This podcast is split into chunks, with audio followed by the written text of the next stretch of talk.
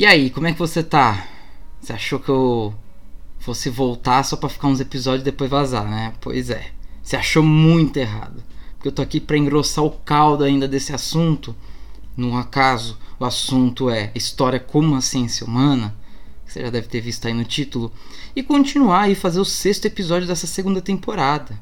Que é dedicado a pensar a história como uma ciência e esse aqui é um episódio muito especial para mim. Já eu já falei um pouco sobre fontes históricas no primeiro episódio, mas agora eu vou aprofundar esse tema. Eu quero entrar de cabeça para pensar como as fontes históricas são material bruto do nosso conhecimento, do nosso conhecimento histórico. E vou apresentar como é a partir das perguntas colocadas pelas para as fontes, colocadas pelo historiador ou pela historiadora para as fontes, que nós podemos tirar as nossas conclusões e interpretar o passado.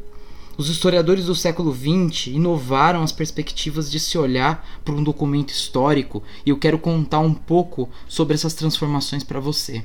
Eu dividi esse episódio em três partes diferentes e assim, é óbvio, ofereço esse conteúdo aqui gratuitamente com muito amor é, meu tempo, meu período de reflexão e organização dessas ideias que vão assim surgindo com o passar da gravação.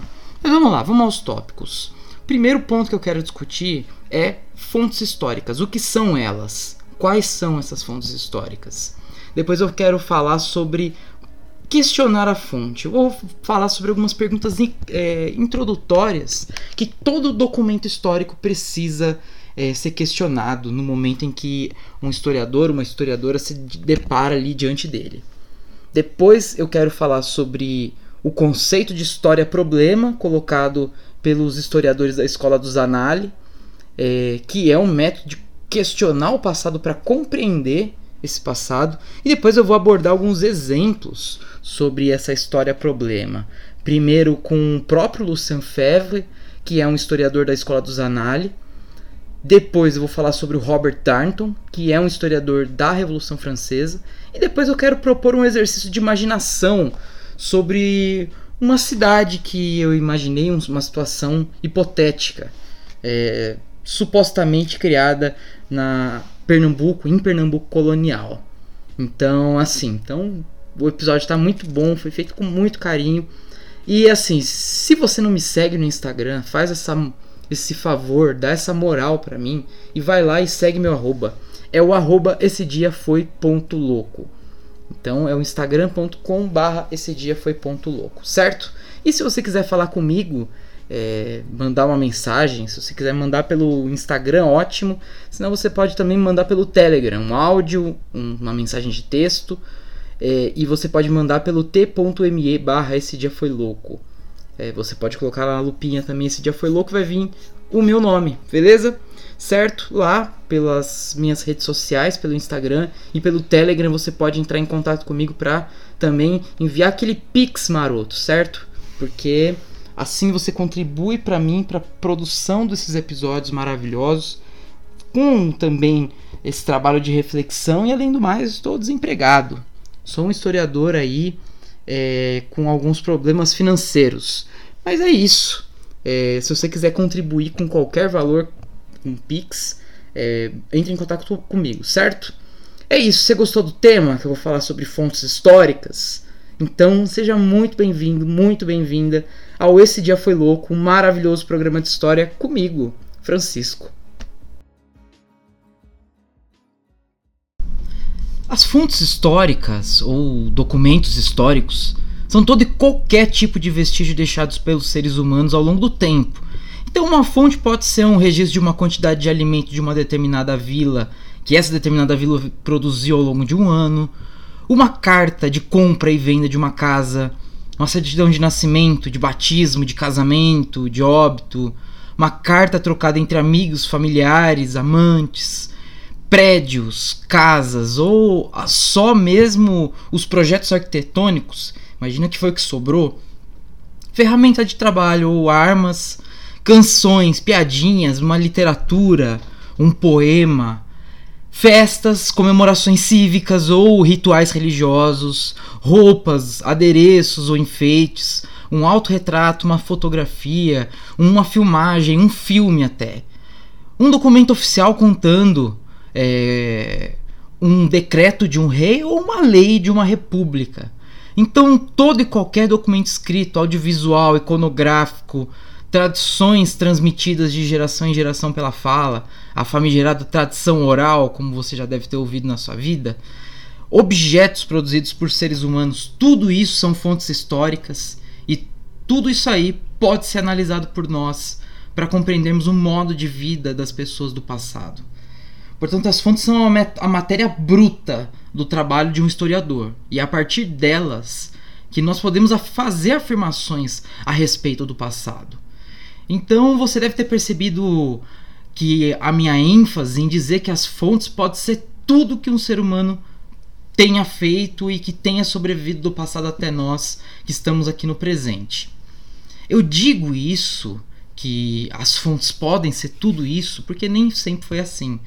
No século XIX, quando a história se institucionalizou como ciência e criou e teve ali cadeiras, é, cadeiras cativas ali nas universidades na Europa, as fontes que aqueles historiadores estudavam eram somente documentos oficiais, fosse documentos do Estado, documentos da Igreja ou de outros poderes institucionais.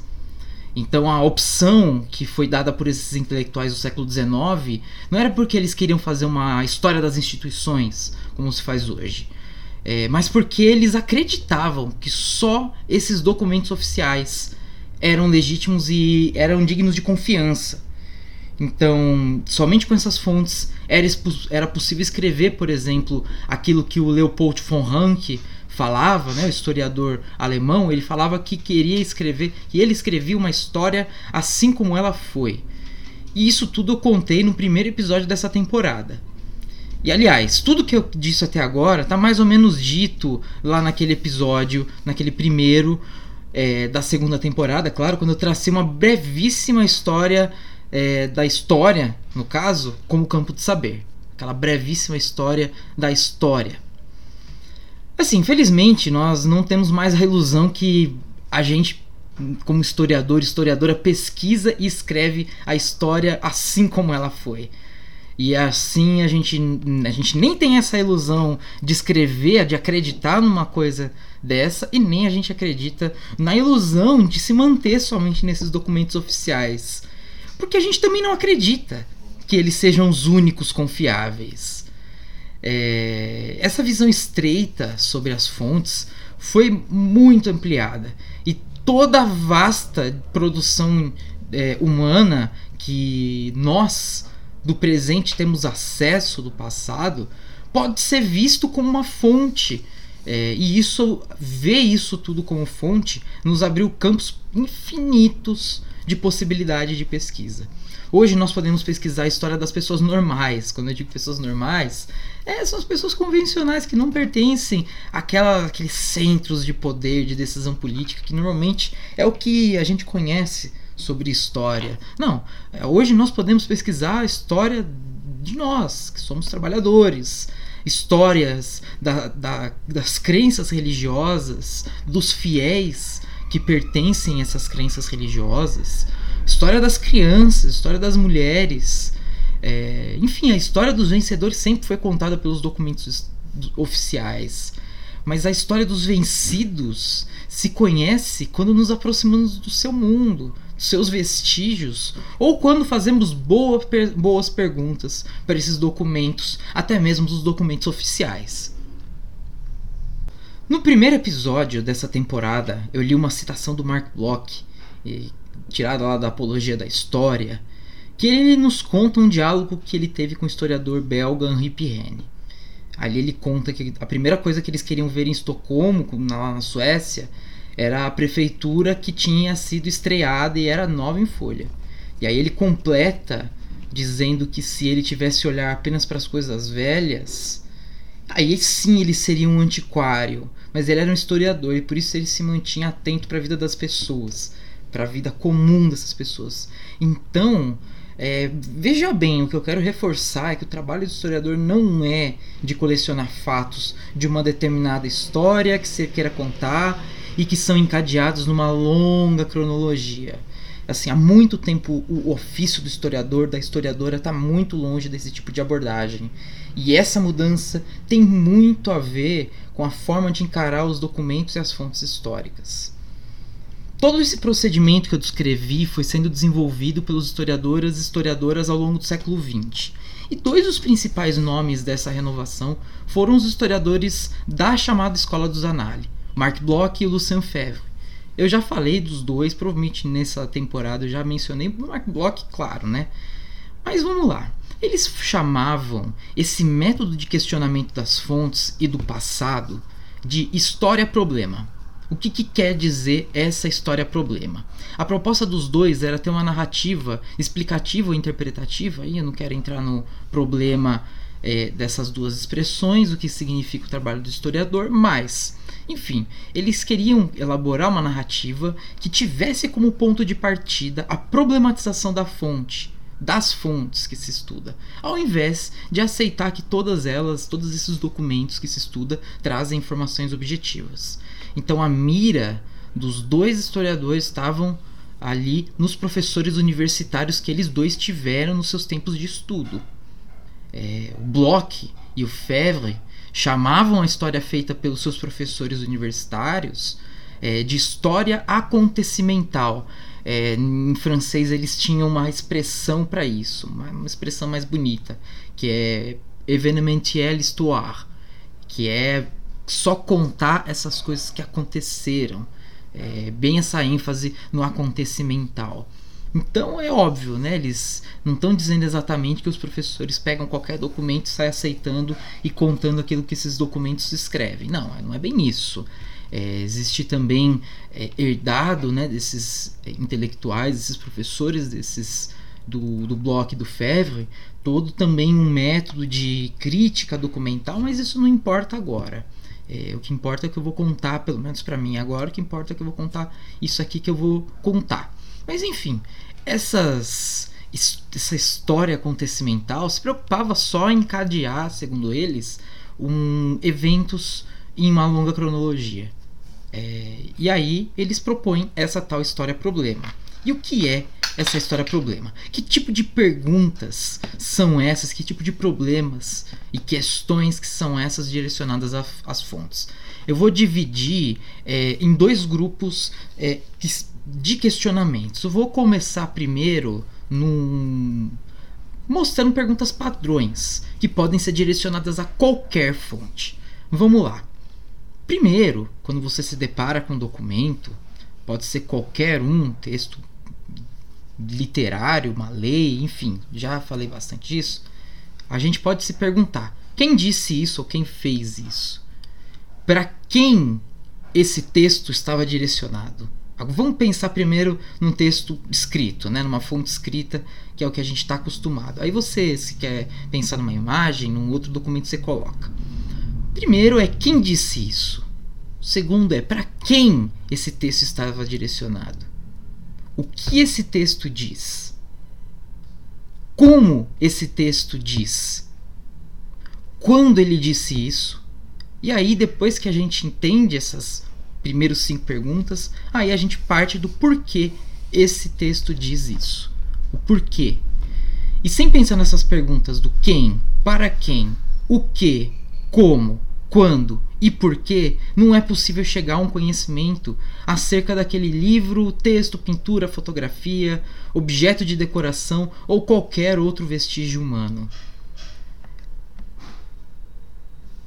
Então, a análise das fontes deve levar em consideração a investigação das motivações que levaram também aquele determinado documento ter sido produzido e guardado por tanto tempo até nós.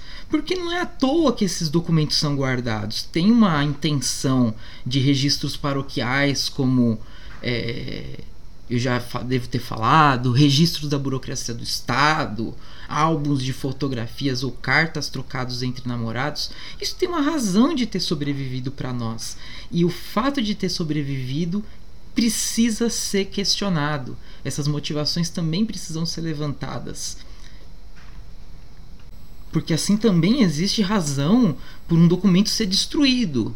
Os escravocratas brasileiros, depois que eles é, viveram ali a abolição da escravidão em 1888, teve uma queima de arquivos, de documentos relativos à escravidão brasileira que hoje, infelizmente, nós nunca mais vamos recuperar.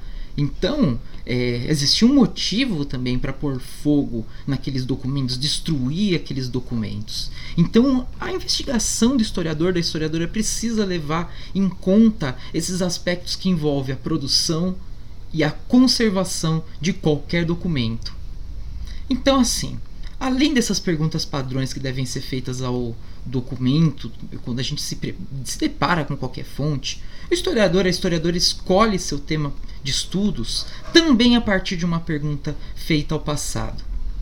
Vou contar uma história. Certo crítico literário francês lá do século XX, ele disse que um historiador, um escritor, é, não é historiador, um escritor do século XVI chamado François Rabelais, ele era um ateu. Então imagina, o homem do século de Lutero é um ateu, um homem completamente incrédulo em Deus cristão. Então, é, isso ele, esse, esse, crítico literário dizia isso porque a literatura de Rabelais estava recheada de referências que, segundo ele, eram desrespeitosas com a fé cristã. E aí, o Lucien Febvre, que eu já falei hoje, que é o cara da escola dos Anali, achou muito esquisita essa afirmação de que o Rabelais era, era ateu.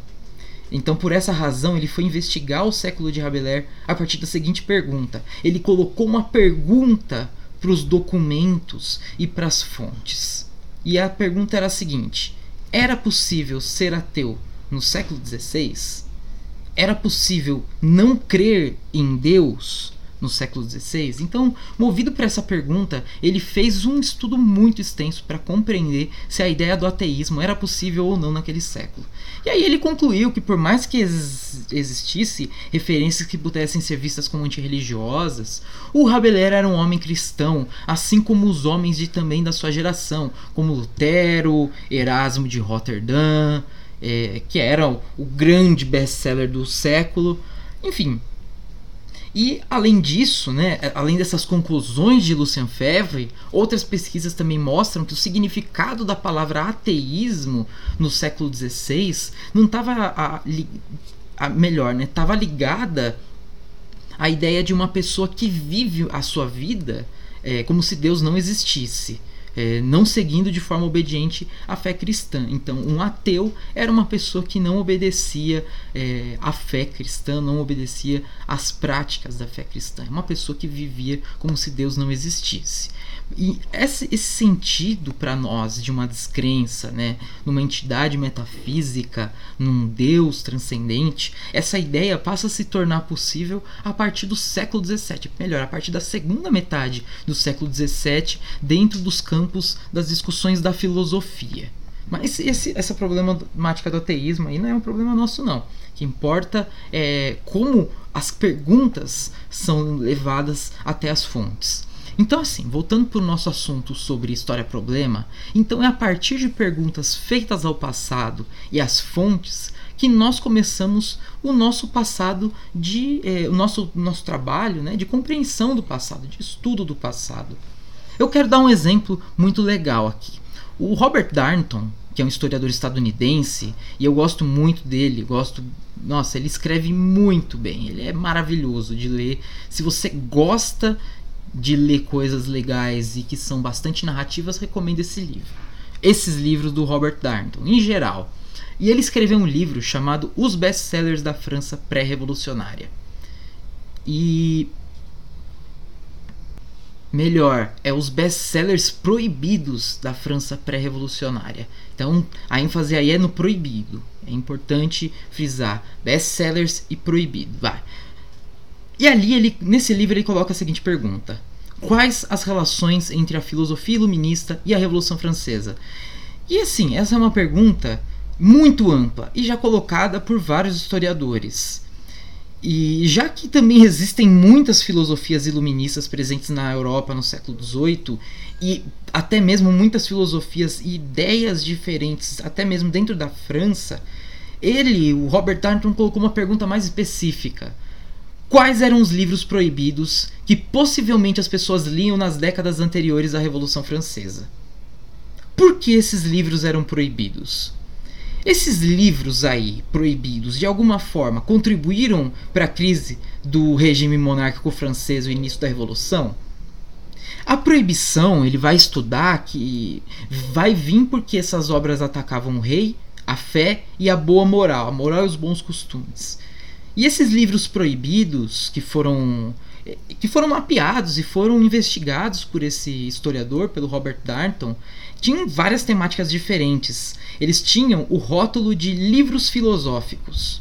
Então, tinham livros desde os clássicos que nós com compreendemos como clássico do iluminismo, que é tipo Jean-Jacques Rousseau, Voltaire, e tinha, além desses clássicos que nós entendemos como clássicos, né? Porque o que é clássico é entendido por nós, mas não é necessariamente o que é mais vendido na época. É, não era o Rousseau que era o mais vendido, Voltaire que era o mais vendido.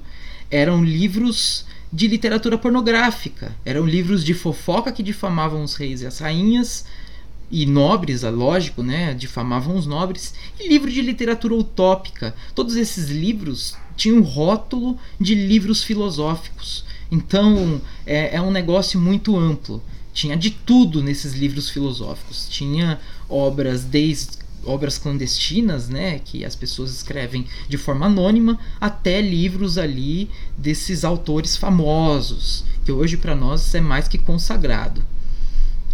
Só que o Robert Darnton vai estudar esses três últimos gêneros que eu falei agora: livro de pornografia, livro de fofoca e livros de literatura utópica. E ele estudou a partir desses três livros diferentes. E ele estudou esses três é, gêneros a partir de três romances diferentes. Ele faz ali um breve estudo sobre cada um deles. Então veja bem como é que as fontes que ele pesquisou foram questionadas para ele chegar a uma determinada resposta, é, para ele chegar a alguma pergunta é, colocada, essa pergunta aí que ele colocou no início, né, as relações dessa literatura proibida com o, a Revolução Francesa. E quando nos deparamos com as fontes, a gente tem que ter uma lista do olhar do historiador que é treinado para não comprar o discurso que a fonte oferece. Porque toda fonte tem uma visão de mundo. Então isso significa é, tomar a fonte como e não comprar o discurso dela significa que ela não é capaz de nos oferecer uma compreensão total da sociedade. E seja lá qual for o ponto de vista desse determinado escritor, a determinada posição social que essa pessoa escreve, não importa. É, ela nunca consegue oferecer uma visão total do mundo em que ela está submersa. E além de investigar aquilo que um documento diz, por vezes também é interessante se perguntar sobre aquilo que a fonte não diz. É, você já deve ter ouvido a frase, né, entre aspas, né, o silêncio de fulano sobre determinado assunto é ensurdecedor, fecha aspas. E assim, ela faz muito sentido quando a gente fala do ofício do historiador. Vou dar um exemplo, que pode ser multiplicado por vários. Mas vamos lá. Suponha que um grupo de teóricos políticos em determinado século, não sei, século XVII, um século bom, né? Segunda metade do século XVII, Suponha que esses teóricos políticos mencionem Deus como fundo de autoridade nas suas obras, seja para o poder do príncipe ou, enfim, a, Deus é a fonte de autoridade em algum dos argumentos desses autores da política. Mas um determinado autor, ele opta por não fazer essa mesma defesa, ele opta por não usar Deus como fonte de autoridade, ele não crê nisso. E melhor, melhor dizendo, ele não menciona Deus no, na sua obra inteira. Não é que ele, ele se desvia desse argumento. Não, ele não fala sobre essa argumentação, ele nem toca no assunto. O que essa ausência quer dizer? Sendo que imagina que vários outros autores mencionem e ele optou por não. Existe já nessa obra ou em algum outro documento que esse autor produziu ao longo da sua vida alguma pista para responder essa pergunta? Os silêncios dessas fontes, o modo como ela diz, o modo como ela não diz, o modo como ela contraria, é, tudo isso é, tem que ser levado em conta ao se tomar uma fonte, né, ao se ler uma fonte. Mas lá vou voltar para o assunto da história problema para dar um outro exemplo mais específico, né? Eu falei sobre o Lucien Febvre, eu falei sobre o Robert Darnton e agora eu tirei um exemplo da minha cabeça é, que não tem correspondência nenhuma com a realidade. Então posso, é, enfim, você vai entender. Imagina só, imagina, beleza? Só imagina que você queira estudar o quanto populações aderiram à fé católica em uma determinada vila de, da capitania de Pernambuco no Brasil colonial nas décadas de 1650 a 1700. Agora imagina que você quer estudar como essas populações aderiram, o modo como elas viviam a sua espiritualidade católica. Agora que imagina que você foi até essa localidade para pesquisar nos arquivos locais e os únicos documentos que restaram dessa população e dessa época é, foram produzidos pela igreja da cidade naquela época, então 1650 a 1700. Você tem na sua frente, então, agora imagina, você tem na sua frente uma pilha de registros dos fiéis que foram se confessar, confessar os pecados, né? Uma pilha de registro de nascimento e uma outra com registro de morte. Claro, né, que você fez o trabalho de separar esses documentos que estavam socados dentro de uma caixa, mofando e cheio de ácaro, cheio de traças, às vezes os documentos é, quase ilegíveis. Enfim, vamos lá pensar a partir dessa pergunta, né? A adesão, qual é a adesão dessas populações à fé católica, né? Como, porque vamos pensar, né? Óbvio, Portugal, vamos chegar depois nessas coisas, né? Preciso primeiro chegar em todo o coisa. Agora imagina que você tem essas três pilhas quais indícios que essas poucas fontes podem dar de o quanto aquela população é, seguia ou não os rituais, os princípios católicos naquele cenário. Então, assim, imagina que nesse exercício de imaginação nós estamos diante do século XVII. Então, vamos remontar o cenário para a gente entender o quanto esse mundo é muito diferente do nosso.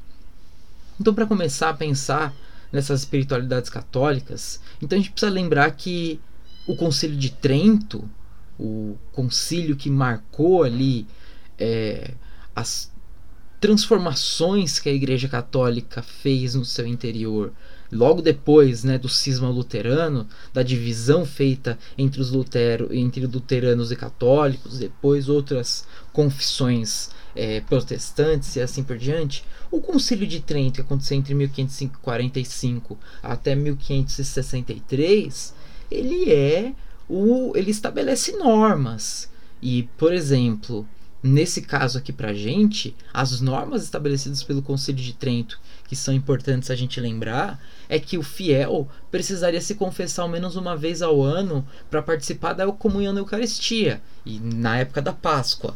Então, bem nesse momento ali é, do ritual da Páscoa e tudo mais, é, que é bastante importante no calendário litúrgico cristão, marca a ressurreição de Cristo, a morte e a ressurreição no caso.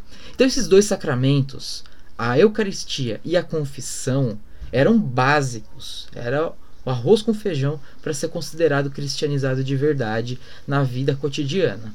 Eu digo isso porque nos séculos que se seguiram as reformas religiosas, a Igreja Católica também, principalmente os jesuítas, passaram a se preocupar com a cristianização de povos europeus e também não europeus. Não europeus a gente sabe da catequese jesuítica aqui na, na América, na África, na Ásia. Enfim, toda essa catequese era para enquadrar as pessoas dentro da ortodoxia religiosa, ou seja, naquilo que é considerado o correto em termos da fé católica. Então, é, esse enquadramento dessas populações para é, obedecer a esses mandamentos, né, esses ritos católicos aos sacramentos, é bastante importante para a gente se lembrar dessa espiritualidade católica. Então, é, nessa primeira pilha, a gente tem que lembrar ali da confissão, dessa importância da obrigação da confissão uma vez ao ano. Já para nossa segunda pilha, é, de documentos imaginários, é, nós podemos pensar em algumas outras perguntas. E a nossa segunda pilha é aquela lá dos nascimentos. Então, vamos lá. Vamos pensar em algumas perguntas. É, vou, sugerir pelo menos uma aqui. É uma pergunta bastante interessante, mesmo que ela possa ter os furos é, que essa pergunta pode nos dar. Vocês vão entender o que significa isso, né? Os erros que essa pergunta pode nos levar. Vocês vão entender até porque os erros, né? O quanto que os cristãos dessa determinada vila de Pernambuco, quando a gente olha os registros de nascimento, quantos cristãos dessa determinada vila seguem a abstinência sexual durante a quarentena? A quarentena, nossa, que assim, não é quarentena, é quaresma. É, porque depois. Esse episódio tá muito bem marcado no tempo, né? Porque se eu falei de quarentena, significa que a coisa tá ainda de quarentena, que o mundo ainda tá de quarentena. E as pessoas que ouvirem isso depois que acaba a pandemia, se é que um dia ela vai acabar, é, vão ficar. vão pensar, nossa, de fato, né? Abstinência sexual e quarentena tem tudo a ver, né? Mas vamos lá. O quanto os cristãos dessa determinada localidade, vamos lá, é, eles, re, eles obedeciam, né? É, ao mandamento de não transar na quarentena. Quare, quaresma, desculpa, é, quanto a abstinência sexual obedecida na quaresma. Então vamos lembrar, né? Tinha o carnaval, depois vem a longa quaresma e depois a Páscoa. Então, assim, olha só a situação. O quanto essas populações, a partir dessa pergunta, a gente pode pensar sobre a, a obediência a esses rituais relacionados à sexualidade. Os registros de nascimento é, podem indicar, se nós fazemos uma contagem retroativa a partir da data do nascimento, se os pais fizeram sexo ou não no período que a igreja proíbe. Então nós podemos contar nove meses para trás e ver se bate com a data ali do período da vigência da quaresma. Então a gente pode fazer esse tipo de pergunta. E para o terceiro grupo de documentos, que são os registros de morte, é, a gente pode ver fazer algumas perguntas, ler esses registros de morte vemos assim, por exemplo, quantas missas o moribundo encomendou para sua alma é, quando ele estava para morrer? Porque tem que deixar encomendadas as missas. E se existe alguma relação, alguma especificação de que ele queria ser enterrado com algum hábito de alguma ordem religiosa, como por exemplo um, frade, um hábito de um frade franciscano, um hábito de um frade beneditino. É, se esse cara, se essa determinada pessoa quer ser enterrada, se ele pagou uma quantia de dinheiro ou não para ser mais ou menos enterrada próximo ao templo da igreja ou mais distante, porque quanto mais distante do altar também menos ali bênçãos, né, você recebe, menos missas, enfim. A gente pode ter muitas informações, fazer várias perguntas para esses registros, é, para tentar chegar a perguntas, a respostas para as nossas perguntas. E por fim, os registros de morte podem ser comparados com os de nascimento e de confissão em alguns pontos. Primeiro é, os nomes das pessoas que estão nos registros de nascimento são mencionados em algum momento nos registros de confissão? É, quantas vezes, é uma segunda pergunta, quantas vezes o mesmo nome aparece na determinada lista de confissão? Uma outra pergunta, é possível saber se o fiel se confessou alguns anos seguidos, algumas é, com regularidade, qual era a regularidade da confissão? É, uma quarta é os últimos registros de confissão estão próximos ao registro de morte, a data de morte desse fulano. Então, assim, a gente cruza essas informações e analisa os dados em conjunto, e a partir disso é possível tirar algumas conclusões. Mesmo que essas conclusões não sejam tão precisas quanto gostaríamos que fosse, já que os registros que restam para a gente são muito esparsos, né? são, muito, são muito pequenos. Então, uma análise quantitativa desses documentos, se nós formos fazer uma contagem, né, fazer uma análise serial desses documentos, né, em série, isso quer dizer pegar vários desses documentos ali e pegar, muitas vezes fazer análise de contagem com as referências de uma ou outra questão é, encomenda de missa, etc.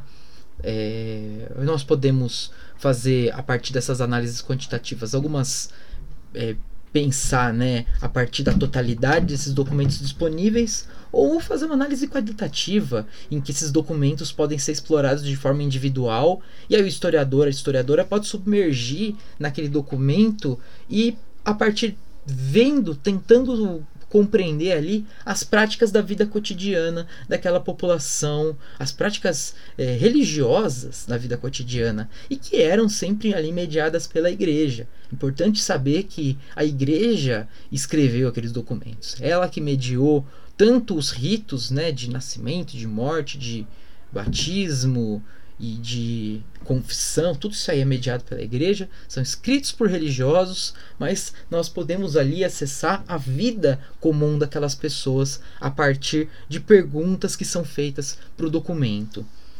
Mas assim, como eu mencionei essa pergunta feita aos registros de nascimento sobre se os pais obedeciam ou não a quaresma é, a partir de contagem de nove meses para trás, é que nem as pessoas fazem com pessoas de signo de escorpião, né? Porque aí pegam o fulano que foi feito no carnaval. E ali é, a gente pode ver que essa pergunta pode ter os seus furos, né? Vamos pensar aí nos furos. Um, as crianças não eram registradas assim que elas nasciam, como era hoje, né? Se o, o seu filho nasce, você pode registrar ali no, quase no mesmo, no mesmo dia, exatamente no mesmo dia. É, e não era assim naquela época. Então, por isso, a gente não pode ter uma precisão da data de nascimento a partir da data daquele registro. Então, uma outra, uma outro, um outro problema é que as crianças podiam nascer prematuras. Então, assim, sete meses, é, fazer essa calibragem da conta entre a contagem de sete e nove meses, para ver se o casal desobedecer a quaresma, também pode atrapalhar as contas. É, um terceiro problema é que a precisão das pessoas comuns que, que elas tinham no calendário não eram as melhores. Nem meu avô sabe a data exata do nascimento dele. Isso porque ele nasceu, nasceu, viveu na roça durante muito tempo, foi criado na roça. Então assim, agora imagina um período em que está muito mais remoto do que o século XX, é, em que nasceu meu avô, século XVII, como a noção de calendário dessas pessoas também não era boa. Então, assim, é, quem tinha controle melhor não eram as pessoas comuns. Quem controlava as datas, os calendários, muitas vezes eram as autoridades religiosas. Mas aí você pensa, né? Tá, o meu exemplo sobre a pergunta feita aos registros de batismo não é boa, então isso aqui que eu falei não serve de nada? É, é tudo uma merda? Não, não é verdade, não é bom eu apresentar um exemplo desse jeito que, tem as suas imprecisões, porque aí mostra que todo historiador e historiadora pode fazer perguntas mal colocadas para os documentos. As perguntas podem ser mal postas. E a partir disso, que conclusões apressadas, conclusões imprecisas, conclusões bizarras também, conclusões bizarras e horrorosas saem com essas perguntas que são mal, mal feitas, mal colocadas para os documentos. E aí isso aumenta, e isso serve como a lenha na fogueira da historiografia, para a historiografia pegar mais fogo e crescer mais e o negócio ficar mais picante ainda, porque é isso que a gente gosta. A gente gosta de discutir, a gente gosta de saber, de entender outros pontos de vista. É, e outros intelectuais, a partir dessas imprecisões de outros trabalhos, que pode ser uma questão é, ali de uma questão oposta, a partir disso pode se construir uma nova interpretação e assim por diante. A coisa segue.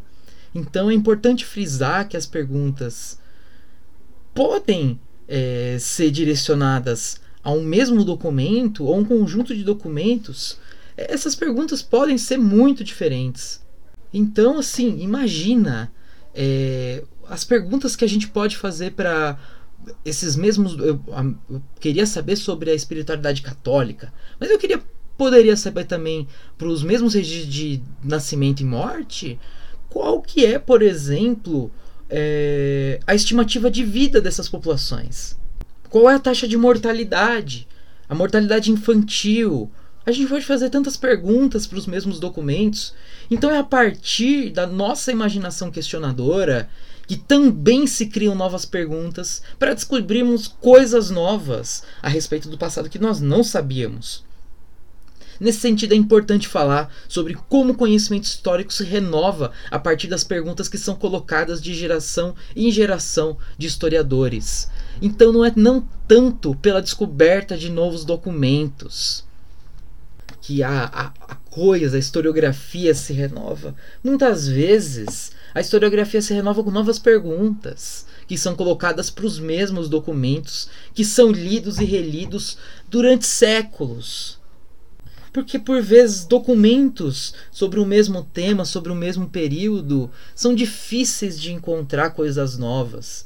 É, é mosca no palheiro que descobre um documento novo. Isso é muito legal, isso. Parabéns para quem descobre um documento novo. Mas é a partir de novas perguntas, de perguntas colocadas. E às vezes essas perguntas podem ser novas ou até mesmo aquelas mesmas que gerações passadas já fizeram. É, mas que a cada nova leva de historiadores e historiadoras, os olhares se transformam e aí novas ideias, novas interpretações surgem. Então a nossa imaginação é muito potente para dar novas visões para um mesmo fenômeno histórico e para as mesmas fontes. Então, assim, do mesmo modo que a Revolução Francesa foi alvo de interpretações desde o surgimento da Revolução, ela vai continuar sendo um assunto debatido sempre. Sempre vai ter novos modos de olhar para a Revolução, porque os modos de olhar para a Revolução são tão múltiplos quantos historiadores e historiadoras que se dedicam, é, que dedicam a vida sobre esse assunto. É assim que funciona o debate historiográfico. A beleza desse ofício é ser um campo da erudição em que os seres humanos colocam sua capacidade lógica e imaginativa em função da interpretação dos vestígios que outras pessoas nos deixaram do passado. Ah! eu sei que você tava adorando o episódio, porque eu também tava adorando gravar. Mas o episódio tá acabando, é uma pena, mas ó, eu vou contar pra você um negócio que vai rolar no próximo episódio. Eu vou continuar o assunto sobre fontes, mas a partir de um viés teórico, um outro viés. Eu quero falar sobre algumas ideias fantásticas de um historiador que eu amo demais, que é o inglês Edward Thompson. Mas é isso aí, eu vou ficando por aí, por aqui. Você ouviu o sexto episódio da segunda temporada desse Dia Foi Louco, um maravilhoso podcast de história. Caso você queira me mandar uma mensagem, é o t.me barra esse dia foi louco e o Instagram é o arroba esse dia foi ponto louco. Um abraço, um beijo, um cheiro, tchau!